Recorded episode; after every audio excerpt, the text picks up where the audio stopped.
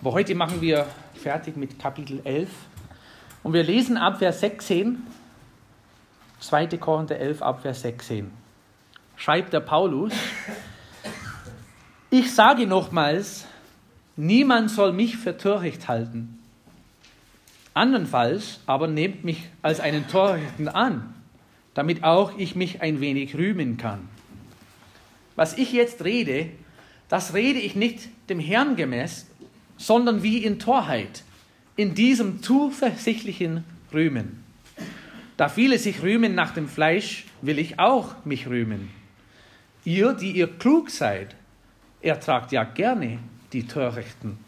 Ihr ertragt es ja, wenn jemand euch versklavt, wenn jemand euch aufzehrt, wenn jemand euch einfängt, wenn jemand sich überhebt, wenn jemand euch ins Gesicht schlägt. Zur Schande sage ich das, dass wir so schwach waren. Worauf aber jemand pocht, ich rede in Torheit, darauf poche, poche ich auch. Sie sind Hebräer, ich bin das auch. Sie sind Israeliten, ich auch. Sie sind Abrahams Same, ich auch. Sie sind Diener des Christus. Ich rede unsinnig. Ich bin's noch mehr. Ich habe weit mehr Mühsal über die Massen viele Schläge ausgestanden, war weit mehr in Gefängnissen, öfters in Todesgefahren. Von den Juden habe ich fünfmal vierzig Schläge weniger einen empfangen. Dreimal bin ich mit Huten geschlagen, einmal gesteinigt worden, dreimal habe ich Schiffbruch erlitten. Einen Tag und eine Nacht habe ich in der Tiefe zugebracht.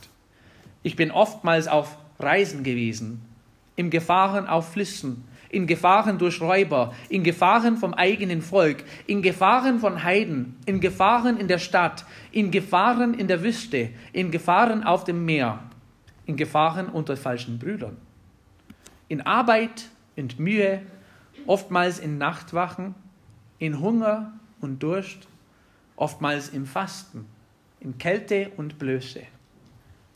Zu alledem der tägliche Andrang zu mir, die Sorge für alle Gemeinden. Wer ist schwach und ich bin nicht auch schwach? Wem wird Anstoß bereitet und ich empfinde nicht brennenden Schmerz? Wenn ich mich rühmen soll, so will ich mich meiner Schwachheit rühmen. Der Gott und Vater unseres Herrn Jesus Christus, der gelobt sei in Ewigkeit, er weiß, dass ich nicht lüge. In Damaskus bewachte der Statthalter des Königs Aretas die Stadt der Damazener, weil er mich verhaften wollte. Und ich würde durch ein Fenster in einem Korb an der Mauer hinabgelassen und entkam seinen Händen. Wir wollen zusammen beten. Herr, wenn man das menschlich sieht, was wir gerade gelesen haben, da meint man, es kann doch keine wahre Geschichte sein, was der Paulus alles durchmachen müsste unterwegs im Dienst für seinen Herrn. Aber das hat er ja alles mit deiner Hilfe und mit deiner Kraft leiden müssen. Und ich danke dir, dass er auch jetzt am Ende seines Lebens nicht verbittert war, dass er so viel zu leiden hatte, sondern er hat sich gefreut, dass er endlich mal bei seinem Herrn sein würde. Und auch jetzt, wenn er so schreibt an diese Gemeinde in Korinth und will auch ein bisschen mitspielen, was die jetzt spielen. Und er will auch beweisen, was er getan hat in seinem Dienst und sich verteidigen. Ich danke dir, dass du ihm genau die richtigen Worte gegeben hast. Und dass es nicht nur so schimpfen ist, sondern auch eine Ermutigung ist. Dass auch wenn man treu ist und leiden muss, dass Gott auch hilft und sich dadurch die Ehre dafür bekommt. Ich bitte ja, dass du uns hilfst, heute zu sehen, was der Paulus auch sagen wollte und warum er das alles gelitten hat, damit wir auch ans Ziel bleiben und treu erfunden werden. Und das bete ich im Namen Jesu. Amen.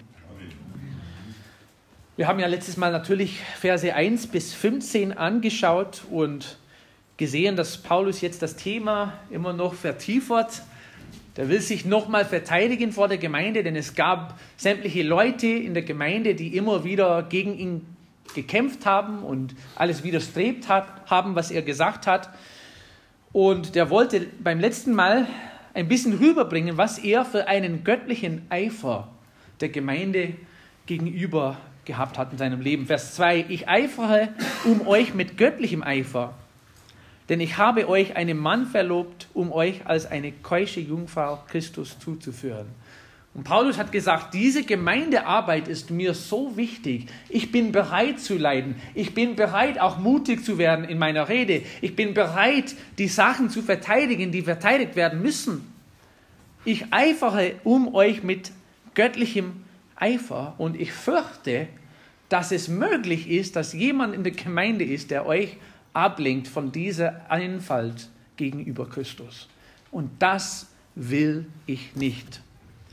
Und er hat angefangen, wieder seinen Dienst zu verteidigen, hat das mit drei Punkten gemacht, Verse 5 und 6 hat er gesagt, ich bin hochqualifiziert. Denn ich meine, dass ich jenen bedeutenden Aposteln in nichts nachstehe und wenn ich auch in der Rede ein Unkundiger bin, so doch nicht in der Erkenntnis sondern wir sind euch gegenüber auf jede Weise in allem offenbar geworden. Also ich bin als Theologe qualifiziert, von Gott berufen. Ich habe den Dienst von Gott bekommen. Ich bin qualifiziert. Ich bin auch transparent, hat er gesagt. Und dann hat er nochmal betont, als ich bei euch war und unter euch gearbeitet habe, habe ich kein Cent von euch genommen. Die anderen Gemeinden haben mich unterstützt und ich habe schon gesehen, in diese Gemeinde, wenn ich Geld von euch nehme, dann wird es zu einem Problem und ich habe das nicht getan, um das keiner Vorwürfe machen konnte. Und er ist transparent, transparent mit den äh, finanziellen Sachen umgegangen. Da konnte keine Vorwürfe machen. Und dann haben wir auch letzte Woche so erwähnt, aber nicht so direkt angeschaut, wie wir das heute machen werden der Paulus hat sich verteidigt, indem er gesagt hat, ich habe auch für Christus gelitten. In dem Dienst habe ich für den Herrn Jesus Christus leiden müssen. Und er hat dadurch seinen Dienst verteidigt. Und dann hat er nochmal erwähnt, dass es einen Feind gibt, der gegen Gemeindearbeit strebt. Und das ist ja der Teufel. Wir haben ein paar Sachen gelernt über den Teufel, über den Satan letzte Woche. Erstmal, er verkleidet sich er versucht erstmal unsichtbar zu sein, der tarnt sich, damit er nicht so ernst zu nehmen ist. Und wenn wir ihn sehen, dann wie verkleidet er sich? Als Engel des Lichts, damit er nicht zu erkennen ist. Er stellt immer wieder das Wort Gottes in Frage. Er verbirgt immer wieder die Folgen von unseren Sünden. Er macht auch gerne Wahrheit mit Lügen mischen. Und er versucht uns als Kinder und Diener Gottes zu abzulenken vom Ziel. Und natürlich ist es dem Teufel sein Lieblingswunsch, dass er uns auch von dieser Einfalt Jesus Christus gegenüber zurückhält. Dass wir abgelenkt werden, dass wir davon abkommen. Und zum Schluss hat der Paulus hier gesagt, der Satan kann auch Menschen gebrauchen in seiner Sache. Vers 15. Es ist also nichts Besonderes, wenn, euch, wenn auch seine Diener sich verkleiden als Diener der Gerechtigkeit, aber ihr Ende wird ihren Werken entsprechend sein. Also jetzt hat er sich verteidigt und jetzt will er in Verse 16 bis 33 sich nochmal verteidigen und nochmal betonen, warum er das Recht hatte, so mit der Gemeinde umzugehen und so einen starken Brief, einen heftigen Brief zu schreiben. Und er baut es ein bisschen auf, der macht weiter mit dem Thema, womit er in Kapitel 10, Vers 1 angefangen hat. Und damals hat er gesagt, ich selbst aber, Paulus, ermahne euch angesichts der Sanftmut und Freundlichkeit des Christus, der ich von Angesicht zu Angesicht demütig bin bei euch, abwesend aber mutig gegen euch. Und die Aussage kommt hier in Vers 16, ich sage nochmals, niemand soll mich für töricht halten. Jetzt Überleg mal, ich bin kein Blöder, ich kann auch ganz normal reden und ich habe versucht auch auf diese Art und Weise mit euch umzugehen, mit Sanftmut und Freundlichkeit. Aber offensichtlich funktioniert das nicht ganz. Kapitel 10, Vers 1, ich bin unter euch mit Sanftmut und Freundlichkeit des Christus, aber offensichtlich hat es irgendwie nicht ganz funktioniert. Also ich bin ja kein Tor, niemand soll mich für töricht halten, andernfalls aber nehmt mich jetzt als einen Törichten an, damit auch ich mich ein wenig rühmen kann. Also das, was ich jetzt sagen werde, das ist nicht der echte Paulus. Also so bin ich normalerweise nie nicht eingestellt. Aber ich muss jetzt so reden mit euch, damit ihr endlich mal kapiert, was ich sagen will und wo es lang geht.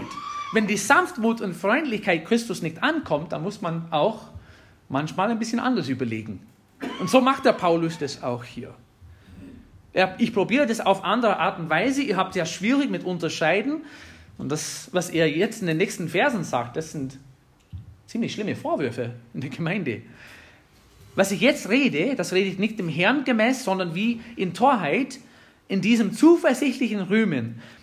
Da viele sich rühmen nach dem Fleisch, will ich auch mich rühmen. Ihr, die ihr klug seid, erträgt ja gerne die Törichten. Ihr erträgt es ja, wenn, ertragt es ja, wenn jemand euch versklavt, wenn jemand euch aufzehrt, wenn jemand euch einfängt, wenn jemand sich überhebt, wenn jemand euch ins Gesicht schlägt. Hey, Gemeinde, ihr nehmt alles an. Es kann jeder zu euch kommen und irgendeine Lehre bei euch verbreiten und predigen und ihr nehmt das alles an, ohne zu unterscheiden, ohne zu prüfen. Und ihr werdet manchmal sogar gefangen geführt mit diesen Leuten. Also wenn die auf diese Art und Weise spielen, dann spiele ich auch das gleiche Spiel. Und ich mache mit in der Sache. Und es ist ja eine Sache, was bekämpft werden müsste. Galater 2, Vers 4 hat die Gemeinde, haben die Gemeinden auch das gleiche Problem gehabt.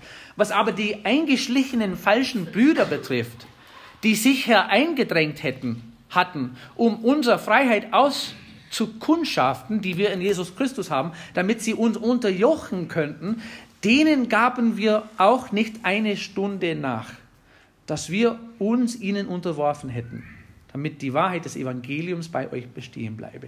Hey, damals in Galatien, in diesen Gemeinden gab es auch falsche Lehrer, die versucht haben, die Gemeinden so gefangen zu nehmen und in die falsche Lehre zu führen. Und Paulus hat damals gesagt, ich muss das bekämpfen.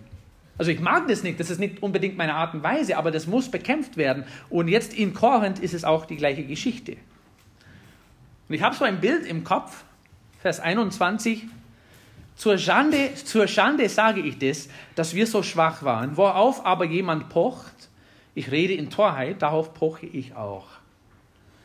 Wer hat schon ein Hockeyspiel angeschaut? Eishockey. Wer schaut gerne Eishockey an? die aus dem Norden in den USA oder Kanada, auch in Regensburg gibt es eine Hockeymannschaft. Was ist ein Merkmal von Eishockey?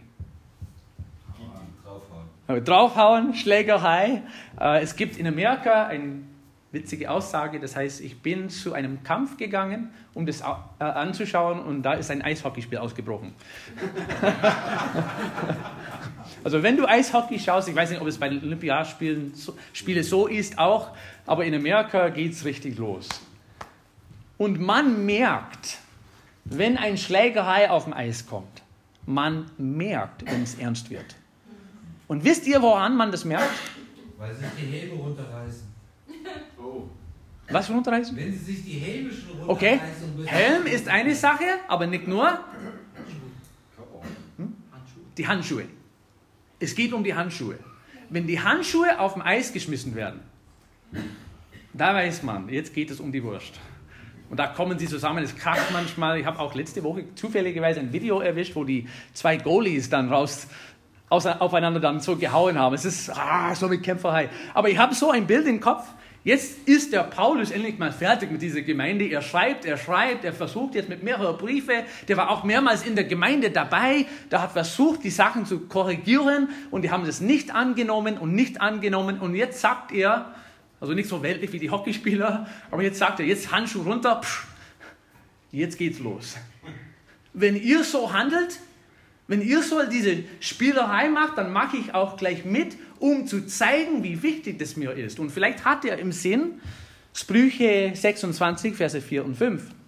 Antwortete, antworte dem Narren nicht nach seiner Narrheit, damit nicht auch du ihm gleich wirst. Und was steht gleich im nächsten Vers?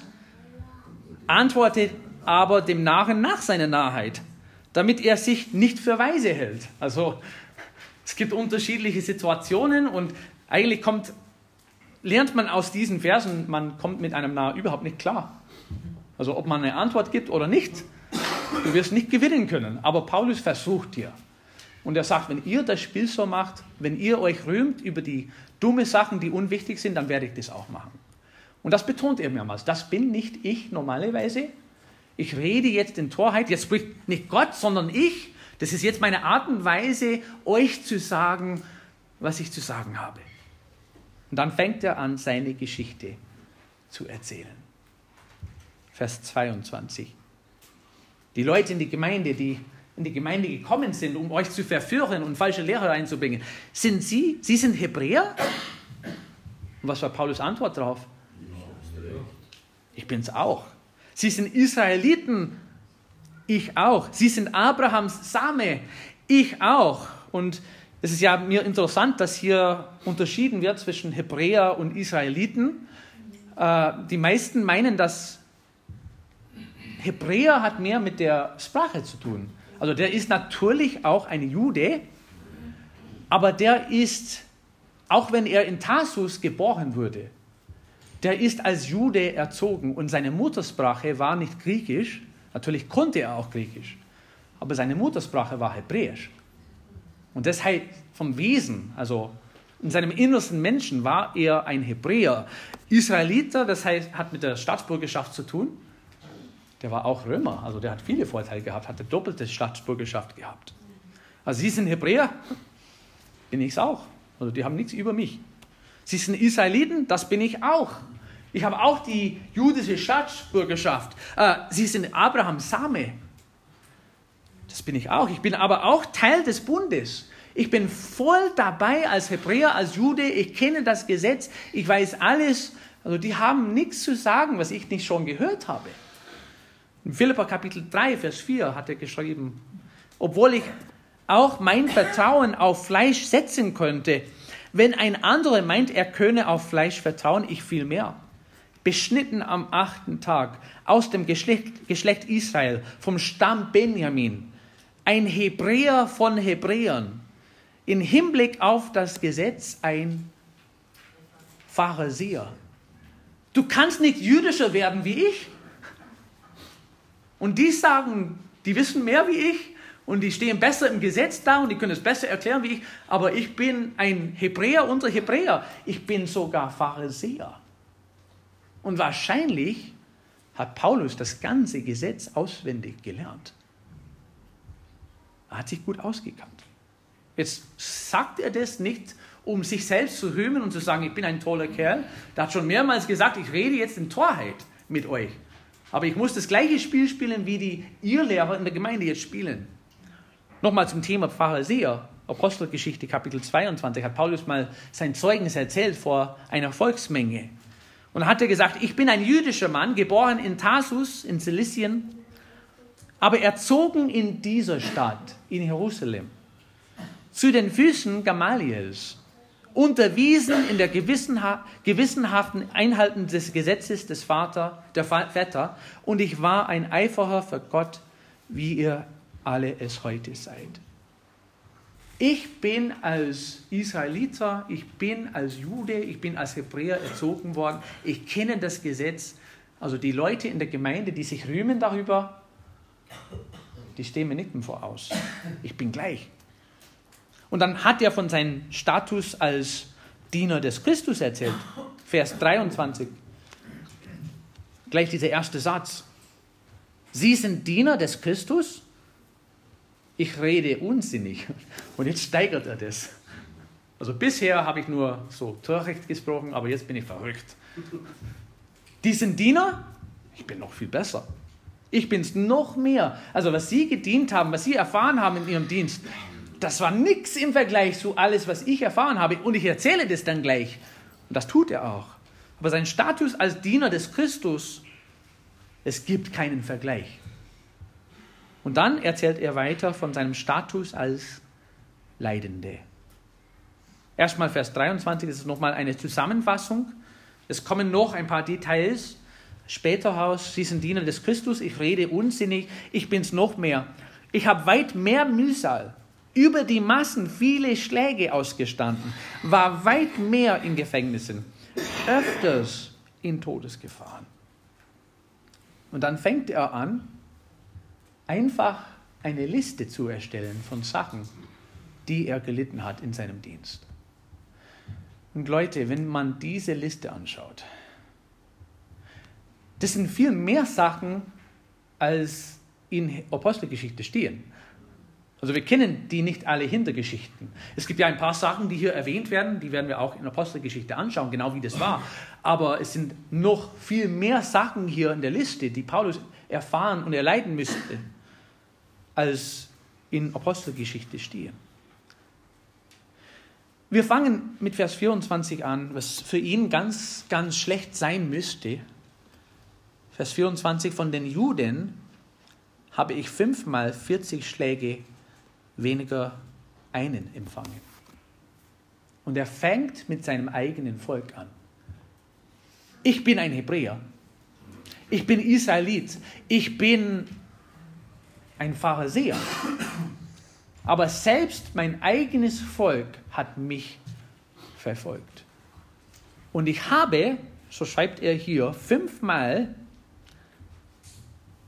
40 Schläge weniger einen empfangen. Es gab im Gesetz Mose, 5. Mose 25, Vers 3, eine Strafe, was damals ausgeteilt werden sollte.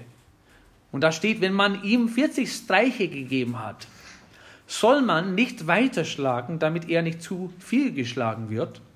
Wenn man ihm mehr Streiche gibt und dass dein Bruder nicht und dass dein Bruder nicht verächtlich gemacht wird in deinen Augen.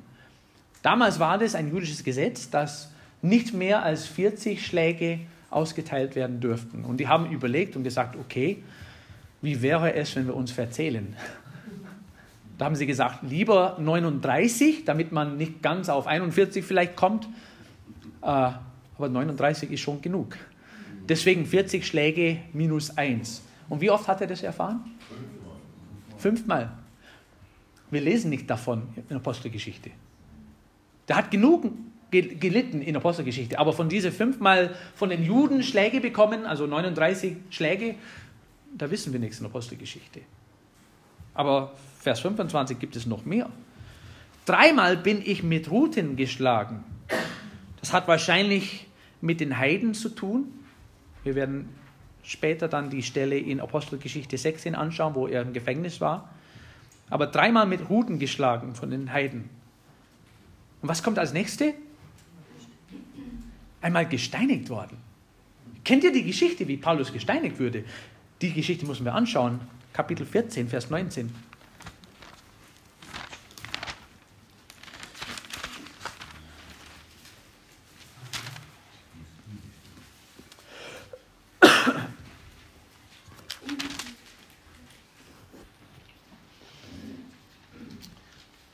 Apostelgeschichte 14, Abvers 19. Es kamen aber aus Antiochia und Ikonium Juden herbei, die überredeten die Volksmenge und steinigten Paulus und schleiften ihn vor die Stadt hinaus in der Meinung, er sei gestorben. Das war ein heftiger Tag. Und es ist vielleicht nicht so, wie du ein Bild im Kopf hast. Die haben richtige Steine genommen und die haben versucht, und gemeint, und vielleicht ist es auch der Fall, dass der Paulus in der Zeit gestorben ist, aber die haben ihn für tot gehalten und seine Leiche dann außerhalb von der Stadt gelassen. Was macht der Paulus? Das ist witzig, oder? Witzig nicht zu der Zeit. Doch als ihn die Jünger umringten, stand er auf und ging wieder in die Stadt, wo er gerade gesteinigt wurde. Also es gibt keinen Mensch, der so mutig ist, das zu tun, als nur der Paulus, glaube ich.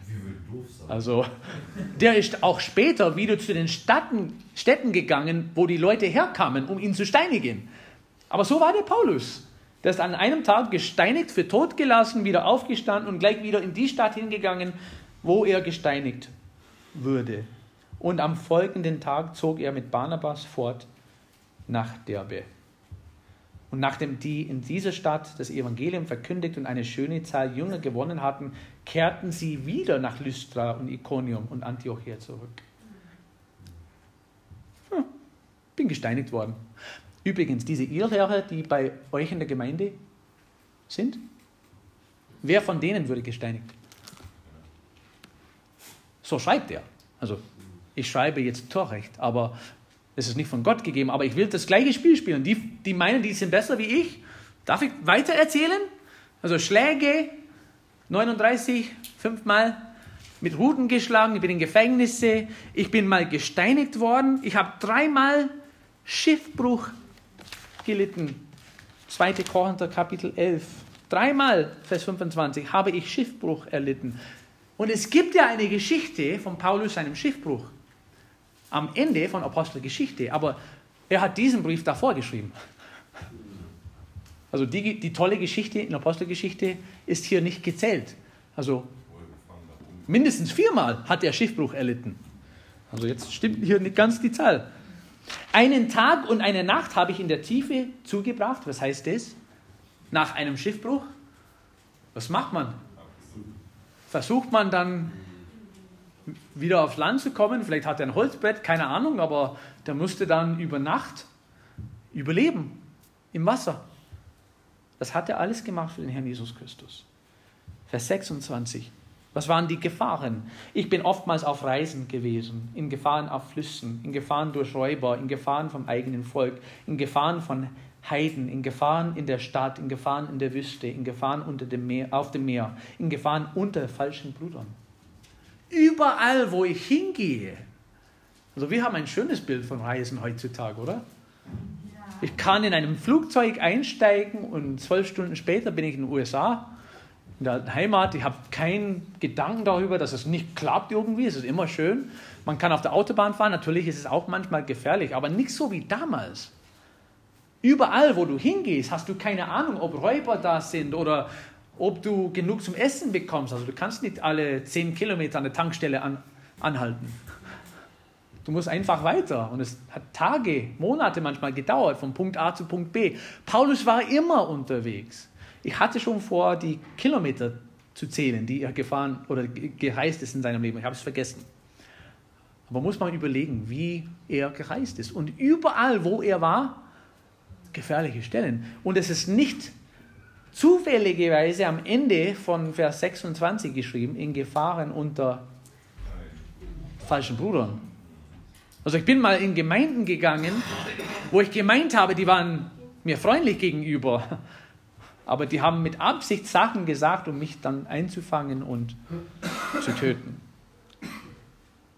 Wahnsinn, was er alles erfahren hat. Gefängnisse, Aufenthalte waren nicht gezählt. Wie gesagt, in Apostelgeschichte 16 ist eine tolle Geschichte, wie Paulus eine Nacht im Gefängnis zugebracht hatte. Die Volksmenge stand ebenfalls gegen sie auf und die Hauptleute rissen ihnen die Kleider ab und befahlen, sie mit Ruten zu schlagen. Und nachdem sie ihnen viele Schläge gegeben hatten, warfen sie sie ins Gefängnis und geboten dem Kerkermeister, sie sicher zu verwahren. Und noch dazu, Vers 27, die Arbeitsbedingungen waren nicht immer so gut. Es, geht, es wird noch besser, oder? In Arbeit und Mühe oftmals in Nachtwachen, in Hunger und Durst, oftmals in Fasten, in Kälte und Blöße. Und man konnte vielleicht den Vers lesen und sagen, der Paulus beschwert sich, dass er das nicht leicht hatte. Aber preisen Herrn, er hat auch andere Briefe geschrieben, wo extra dasteht, wie er zu solchen Umständen gestanden ist. Philippa Kapitel 4, ich lese halt vor.